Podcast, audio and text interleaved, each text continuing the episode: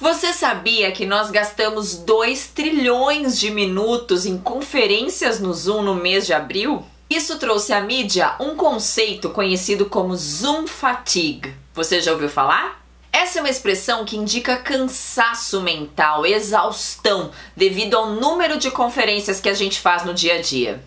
Os especialistas dizem que a tecnologia está sobrecarregando o nosso cérebro. E por isso as pessoas se sentem exaustas, muito cansadas após várias videoconferências. Cansaço, Fernanda, e desde quando ficar em frente a um computador, a um notebook causa cansaço? Sim, o nosso cérebro tem que trabalhar muito mais nas videoconferências para conseguir ler a pessoa do outro lado, para se concentrar e driblar todos os estímulos que estão ao redor da pessoa com quem eu estou falando. Eu sou Fernanda de Moraes e hoje eu vou compartilhar com você três dicas para você que já sentiu esse cansaço. E o primeiro é torne a sua reunião mais natural. Como? Ao invés de compartilhar a sua tela o tempo todo com a outra pessoa, procure alternar com a imagem dela em tela cheia também. Isso te dá a vantagem de observar as microexpressões faciais, os gestos e os sinais que ela transmite enquanto você fala. Assim, você torna o ambiente virtual mais intimista, mais aconchegante.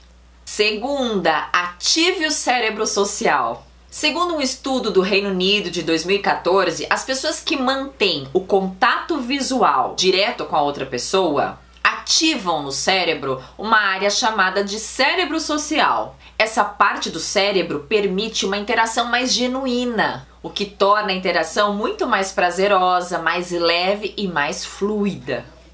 Ah, mas isso só acontece se você olhar para a câmera. Lembram do último vídeo que eu comentei do hormônio da conexão entre as pessoas, a oxitocina?